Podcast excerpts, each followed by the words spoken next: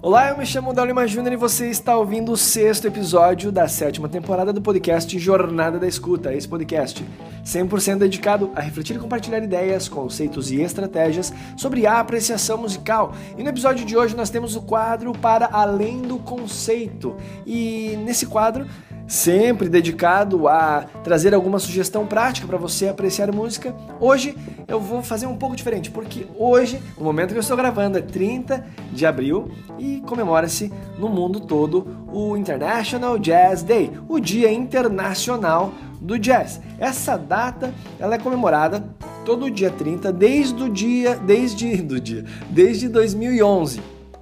Deixa eu só abrir aqui para eu dar uma informação correta para você tá bem? Então assim, ó, essa data ela, ela foi declarada pela Organização das Nações Unidas para a Educação, a Ciência e a Cultura em 2011, abre aspas, para declarar o jazz e seu papel diplomático de unir as pessoas em todos os cantos do globo, fecha aspas. É comemorado então anualmente no dia 30 de abril. A ideia veio do pianista de jazz e embaixador da boa vontade da UNESCO, Herbie Hancock. O Jazz Day é presidido por Hancock e pelo diretor-geral da UNESCO. A celebração é reconhecida nos calendários da Unesco e das Nações Unidas. Ok, estamos falando de uma data então global, uma data muito importante para a música e para, evidentemente, o jazz. Jazz, gênero este que é muito muito apreciado mundo afora e é apreciado por pessoas que nem tanto apre, nem, não apreciam tanto assim. Quando eu digo não apreciam tanto assim, é no sentido de frequência, tá bem? Então assim, é, é aquela velha expressão, né? Eu amo, sei lá, determinada, determinada objeto, determinada, sei lá, alguma coisa, mas raramente consome. Raramente vai até o lugar. Enfim. É... Ok. Jazz.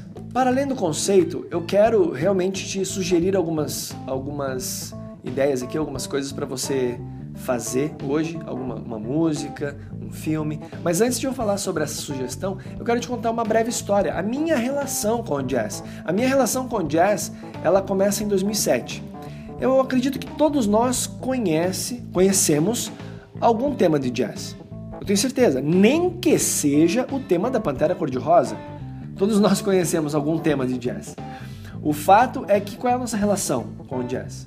Às vezes é essa, essa relação é, efêmera, essa, essa reação volátil, essa relação volátil que vem e vai a gente nem percebe que está ouvindo jazz.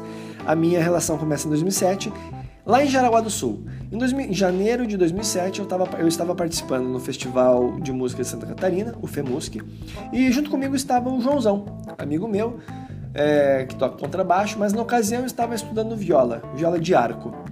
E entre um passeio e outro, na cidade de Jaraguá do Sul, nós fomos em um determinado mercado, do qual não me lembro o nome. O fato é que naquele, naquele mercado havia um espaço relativamente grande com é, com venda de CDs e DVDs. Eu não sei se você se recorda, mas em 2007 ah, nós consumíamos músicas e filmes por meio de, por meio de CDs e DVDs. Na, em 2007 ainda estava muito forte a cultura da locadora. Você ir lá e alugar um, um DVD para assistir em casa o filme.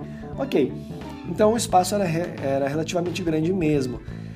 Entramos lá, começamos a olhar os CDs, os DVDs, de repente o Joãozão chega para mim, olha que eu que eu achei. Eu digo, o que é isso? Aí era um DVD cuja capa estava escrito um nome que eu não sabia pronunciar e tinha um trompetista. E aí ele falou, cara, esse aqui é o Miles Davis, não conhece? Pô, pai, o pai tá trompete, trompetista de jazz, tal, não sei o que, massa. Eu, cara, não conheço. Ah, não sei, ah, cara, acho que eu vou levar. Meu bicho, se tu tá com grana e tá afim de levar, leva mesmo. Ok, o rapaz, o Joãozão levou. Levou o DVD e beleza, ficamos ali no festival, voltamos para, após o festival, voltamos para Lages. Passado alguns dias ali, ele me emprestou o DVD para eu conhecer o tal do Miles Davis. E aí, aí enfim, aprendi a falar o nome do, do, do músico, né, do trompetista, Miles Davis. E eu vou te confessar que a minha primeira escuta, a primeira vez que eu ouvi o DVD ali, comecei a escutar, não foi algo que me encantou, me seduziu de primeira. Fiquei ali e tal, imerso, aquela experiência. O a música de Miles Davis ela tende a ser mais contemplativa e esse é um aspecto muito interessante a ser compartilhado nesse momento, que Miles Davis ele traz então essa nova perspectiva realmente do jazz, a, a estética do jazz, uma vez que ele toca uma música, digamos assim, é um termo estranho que eu vou utilizar, mas mais melodiosa. Ele então toca menos notas e torna a experiência, como eu falei antes, mais contempla contemplativa. E inclusive assim, o jazz é, que se fazia na época de Miles Davis era um jazz mais dançante. Inclusive tinham cantores de jazz, faziam shows, enfim. O Miles Davis traz essa, essa essa proposta mais intimista, mais estilo concerto, onde você vai e senta e assiste a música, assiste a performance. Então, mal sabia eu que eu estava assistindo ali um, uma figura é, ímpar para a história da, do jazz, para a história do trompete, para a história da música. Ok, dito isto, assim foi a minha um, o início da minha relação com o jazz. Dali em diante não parou mais. Nesse mesmo ano de 2007, eu e o Joãozão fomos para Ourinhos, interior de São Paulo, onde acontece um grande festival. Nesse momento, não sei se acontece é, com regularidade ainda o Festival de Música de Ourinhos. Espero que sim, pois caso não esteja acontecendo mais, é uma grande lástima, uma grande perda, não só para a cidade de Ourinhos, como para a música, os, os circuitos de festivais é, no Brasil. Festival de, de inverno, acontece no meio do ano. E eu lembro que é, esse festival é um pouco híbrido. É, um pouco não, é híbrido. Tem música é, de concerto e música popular na mesma proporção. Então você tem lá concerto com orquestra e, e apresentação de choro, samba, jazz na mesma, na mesma dosagem, digamos assim. E aí eu lembro o seguinte: nós estávamos participando do festival e alguém comentou conosco que em um determinado restaurante haveria uma roda de choro. E eu e o Joãozão fomos lá na roda de choro. Inclusive essa foi a primeira vez que eu nesse festival foi a primeira vez que eu assisti uma que eu assisti ao vivo ali vi uma roda de choro. Antes eu assistia pela televisão pelo pelo, pelo canal, qual era o canal? TV, TV, não, não é TV Brasil. Enfim, TV Câmara, uma coisa assim, que o Clube do Choro passava toda semana é, uma atração diferente do Clube do Choro de Brasília e eu assistia na TV toda semana. Ok. Ah, fomos para esse restaurante e quem estava lá tocando, enfim, tinha lá os músicos, né? Primeira vez que eu vi uma roda de choro, os caras tocando no restaurante ali, eu achei aquela coisa informal, muito divertida, as partituras em cima da mesa, do lado de copo de cerveja, e quem estava tocando flauta na ocasião era o Toninho Carrasqueira. Toninho Carrasqueira é uma figura que eu não fazia a menor ideia de quem era e que um dia viria a conhecer ele. E Toninho Carrasqueira, pra você ter um pouco da dimensão dele, ele é um grande flautista brasileiro, toca super bem, uma grande referência, professor da USP, tem CDs gravados com grandes músicos também. Foi, ele pertenceu ao Quinteto Vila Lobos, ele foi flautista do Quinteto Vila Lobos, um dos quintetos de música de câmara de sopro mais antigos do país. Então, é um músico assim de extrema relevância para a história da música do Brasil, para a história da flauta brasileira, e estava ali. E aí e eu vi, vim a conhecer ele em 2010, em Caxias do Sul. Essa é uma outra história. O fato é que depois dessa roda de choro, que foi uma experiência incrível também, muito legal, uh, a gente soube que ia ter uma jam session de, enfim, de jazz em algum bar ali próximo. E eu e o Joãozão fomos lá. Chegamos lá, um bar totalmente underground, assim, é, muito diferente do que a gente estava experimentando, vivendo ali naquele restaurante. Lá no fundo tinha do, do, do, do bar, assim, só pra você ter uma imagem do bar, era um pé direito alto, era como quase meio, parecia até um, um barracão, assim. E não era totalmente escuro, não, é, não era totalmente iluminado, mas não era um ambiente escuro, assim, dark, underground, mas era, enfim, bem diferente do ambiente que a gente estava.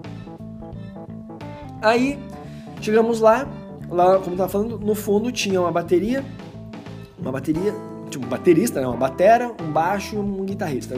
E estavam lá. E dele fritar jazz. Guitarra, baixo, batera. E quando eu digo fritar é o seguinte. Miles Davis é aquele, aquela estética mais contemplativa, menos notas. Naquele, naquela situação do bar, era fritação, era nota, nota, nota o tempo todo era fritação. A gente chama isso de fritação. Muitas notas, muitas notas. E o prato, a bateria com, com sons de pratos o tempo todo. E foi uma experiência totalmente diferente. E ali eu gostei muito. A minha interpretação para esse gosto mais repentino, diferente do Miles Davis, foi porque assim, é, a presença do som é, é muito constante. Ou seja, há pouco silêncio é muita nota o tempo todo. E como eu venho de banda de punk rock, hardcore, a gente na, no punk rock, no hardcore também tinha muito som constantemente. Era batera, tá, tá, tá, tá, e guitarra com distorção, e baixo cantando, gritaria. Então, assim, é, acho que essa similaridade com a minha experiência no, no punk rock, no hardcore, fez eu criar uma sinergia mais rápida com aquela jam session. E assim começou, volto, assim foi a minha história com o jazz. E nunca mais parou. Eu não me considero um jazzista, não me considero um conhecedor de jazz, mas eu tenho uma relação constante com ela. Desde de lá de 2007 para cá, eu sempre escutei, sempre toquei jazz da minha maneira, sem, é, como falei, sem usar todas as linguagens jazzísticas, mas eu sempre tive uma relação próxima com o jazz. Inclusive, é, é, muito curioso porque eu escutava jazz em casa e, escuto até hoje, mas na, há uns anos atrás era diferente porque hoje a gente ouve todo mundo no seu celular, né? E alguns anos atrás a gente escutava em aparelho de som, você ligava e a casa inteira tinha que ouvir o que você estava ouvindo. E eu lembro que o meu filho pequeno ele era muito exposto a, a, ao que eu escutava tal. E com o passar do tempo, ele foi revelando que o, a música que ele mais gosta, o estilo que ele mais gosta é jazz. Isso foi algo muito interessante, né? Uma criança assim já tem uma relação com jazz. Inclusive, quando conversava, quando eu estava junto com os meus colegas e amigos músicos e perguntavam pro Iago, meu filho, oh, o que, que você gosta? Ele falava, eu gosto de jazz. A galera ficava surpresa, assim, é muito difícil encontrar crianças que gostem de jazz.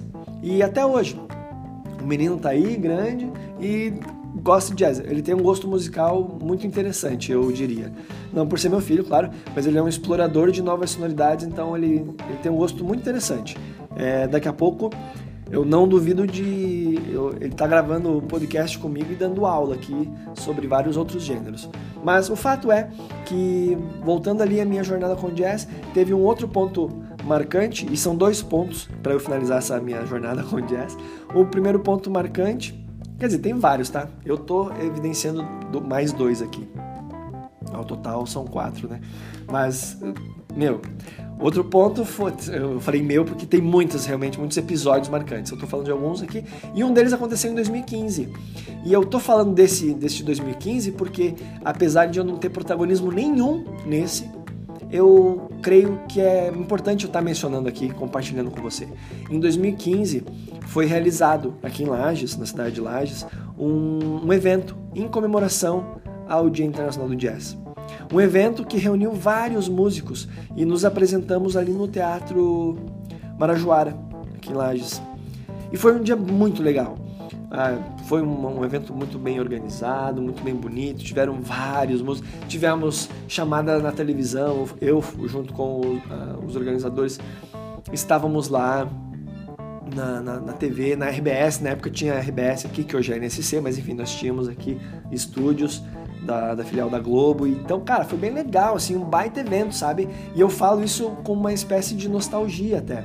Foi um evento bem legal, o Joãozão tocou também. É, e é isso. Foi, foi super divertido 2015. Eu toquei duas músicas apenas, mas foi bem, bem legal mesmo. E, e ali tava eu de novo com o jazz. Uma experiência divertida. E minha, a última, o último episódio que eu vou compartilhar, só para você ter uma, essa dimensão de como o jazz fez parte da minha vida desde então. A próxima agora é com o Gimnopedu, esse trabalho que eu tenho de música de câmara com o Gustavo Floriani no acordeon, cujo os nossos primeiros trabalhos com o Gimnopedu, nós, nós somos luz de música, música de câmara, tocamos música de concerto, mas os nossos primeiros trabalhos em eventos, diga-se de passagem, foi, foi tocando tango e jazz. Claro que um jazz com o nosso sotaque, com a nossa com as nossas idiosincrasias, com as nossas limitações e, evidentemente, com as nossas peculiaridades criativas. Então, assim, É um jazz que é diferente. Agora eu vou contar mais um plus, um episódio extra. Uh... É, na verdade nem extra. Mas enfim, vamos lá. É, no nosso primeiro concerto de abertura, o concerto oficial que aconteceu no dia 27 de fevereiro de 2019, nós estávamos tocando no Colégio Rosa, ali numa sala, não foi no auditório, foi numa sala mesmo, uma sala de exposição de, pintura, assim, quadros. Nós estávamos realizando nosso concerto e tinha ali em torno de umas 15 pessoas, 20 no máximo, a sala estava lotada.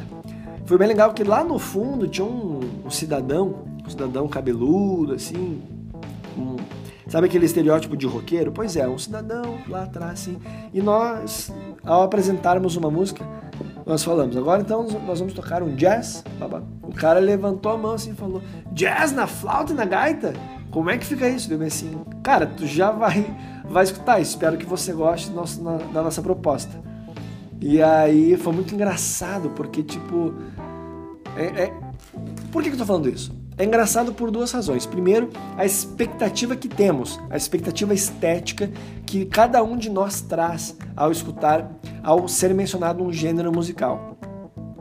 Provavelmente a gente estava confrontando as expectativas dele. Ou seja, muito provável que ele nem se envolveu com a música que nós tocamos porque ele já estava blindado com a expectativa que ele tem, a partir das experiências de escutas que ele tem. Então, esse é o primeiro ponto. O segundo ponto é que nós tocamos, eu não lembro agora qual música, se foi Alton Neves ou, sei lá, Off Me, do Bossa. A gente tocou lá um tema e foi muito engraçado, que daí essa foi a música que fechou o concerto. E assim que acabou a música, cara, o bicho foi o primeiro a sair do, do, da sala. Ele levantou e pum, vazou, não falou nada. Assim, eu queria saber a opinião dele que ele achou. Mas é claro que todo o gesto corporal e a postura, a atitude dele em sair evidencia um desagrado ou, quem sabe, uma reprovação da nossa performance. O que não passa nada mais, nada menos que a opinião de mais uma pessoa. Seja ela boa ou ruim, não passa de uma opinião. Mas esse foi um episódio engraçado. E o Gimnopedu, então, traz na, no seu trabalho, a gente traz no trabalho de Gimnopedu, dentre as músicas que a gente toca, estuda e se debruça a, a, a estudar e a tocar bem, a buscar esse esforço né, em tocar bem, o jazz e o tango fazem parte vitalício do nosso trabalho. Inclusive, tocamos, mencionei no episódio passado, né, que nós tocamos em um evento aqui, e jazz protagonizou 90% do programa, do repertório apresentado. Então, para nós, para mim, o jazz tem uma relação muito muito agradável, muito legal. Eu sou muito grato de ter conhecido jazz lá em 2007, da maneira que conheci, pelo, pelo misturando um pouco da, da poética com o material, o neutro, e foi muito, muito legal. E o jazz até hoje, para mim, é um gênero que é um dos pilares do meu trabalho. Mesmo eu não me considerando, não sendo um jazzista e não tendo profundidade intelectual dentro desse desse, sobre esse gênero. É um gênero musical que me apetece muito, faz parte das minhas rotinas de escutas. E falando em rotinas de escutas, me encaminho para o final desse episódio te sugerindo para você conhecer Miles Davis, conhecer Miles Davis é, não só a música, mas a figura Miles Davis. E como ponto de partida eu te eu te sugiro você escutar a música So What. S-O-W-H-A-T. So What, de Miles Davis. Uma música muito, muito bonita, muito interessante. E eu te convido a você a, a perceber os dois contrastes primários da música de Miles Davis. Primeiro, o solista, o próprio Miles Davis com seu trompete, com o seu solo por vezes minimalistas, noutros momentos mais aquecido, mais virtuosístico, mas sempre ali, brilhando na ponta da música. E no outro, na outra lado da desse mesmo essa mesma moeda, desse prisma, nós temos ali o a, a cozinha, a base, que é a bateria, o contrabaixo e o piano, onde eles preparam, fazem uma caminha para o solista brilhar. E o meu convite a você é prestar atenção nesses dois momentos, nesses diálogos é, que acontecem de maneira sutil, quando acontecem, e, é claro, perceber esses, essas nuances que acontecem, a, a condução rítmica da bateria, que vem bem suavemente, o contrabaixo que por vezes sustenta a ideia rítmica, mas também propõe um contracanto melódico. Então prestar atenção na linha do baixo. Por vezes também temos aquele tradicional acompanhamento de jazz, que é o walking bass, onde o baixo nunca nunca fica silencioso, fica pom pom pom pom pom pom pom pom. Sempre tem notas acontecendo, é o walking bass, né? O baixo se movimentando, caminhando e por fim ali o piano, o piano que também em alguns momentos protagoniza diálogos com, junto com o contrabaixo e o, o solista, no caso aqui Miles Davis, trompete, mas também ele vai pincelando, pincelando como se fosse uma tela, colocando sutilmente algumas cores ali, colocando alguns acordes, preenchendo então a harmonia da música e assim. Esse é meu convite. Você prestar atenção nesse nesse aveludamento que essa cozinha, contrabaixo, piano e batera fazem para o solista, mas ao mesmo tempo perceber esse diálogo que acontece, sutil por vezes, por vezes é, quase que um monólogo do, do solista, mas essa malícia que há nessa, nessa conversa entre cozinha e solista, entre base e solista, tá bem? Então é isso. Ouça, minha sugestão é ouvir, você pode ouvir qualquer música, tá, de Miles Davis, ou qualquer jazz, mas minha sugestão é Miles Davis, Miles Davis, com é, a música So What. Também te sugiro, se você tem esse apelo mais audiovisual, e quiser uma experiência semelhante a que eu vivi lá em 2007 com então essa experiência audiovisual concomitante à experiência auditiva, assisti dois, dois, enfim, dois materiais aqui. Primeiro, o documentário de Miles Davis, que está disponível no Netflix, o documentário de Miles Davis, que é super legal, te recomendo assistir. E ou se você é um pouco mais lírico, te recomendo assistir o filme Soul S-O-U-L, alma em inglês. Então, o filme Soul é a história também de um jazzista, é muito legal essa história. Ele é um professor de ensino médio, de colégio, e mas ele tem um grande sonho de ser um grande pianista de jazz.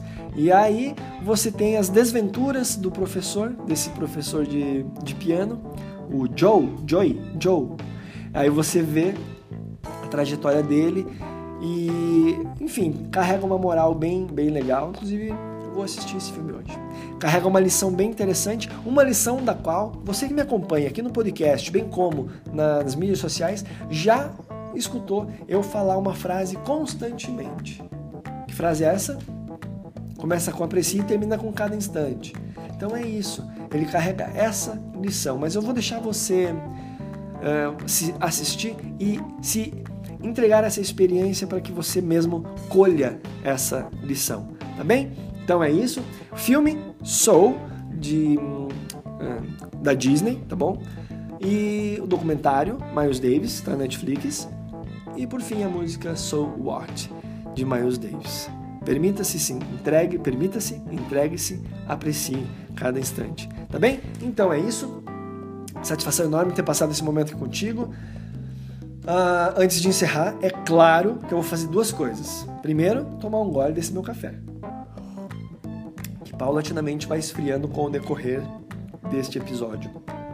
E segundo, se você também tem interesse em apreciar bons cafés, assim como esse que eu estou tomando aqui, eu quero te convidar a conhecer o quê? A pé de bebe, é claro! Primeiro clube de cafés da Serra Catarinense. Aí você entra lá na Pé de Bebe e quem sabe, se você tiver, se sentir à vontade, você se torna um assinante. Você torna-se um assinante da Pé de Bebe e recebe no conforto do seu lar ou no endereço que você desejar cafés de excelente qualidade. E se você é ouvinte desse podcast, pra, quer dizer, se você não, para você que é ouvinte desse podcast, ali na descrição desse episódio tem um linkzinho especial para você, como uma condição especial para você, tá bem? Então é isso aí. Daqui eu me despeço e desejo a você tudo de bom, um excelente dia e nos encontramos no próximo episódio do podcast Jornada da Escuta. Um forte abraço e até lá. Aprecie cada instante. Fui.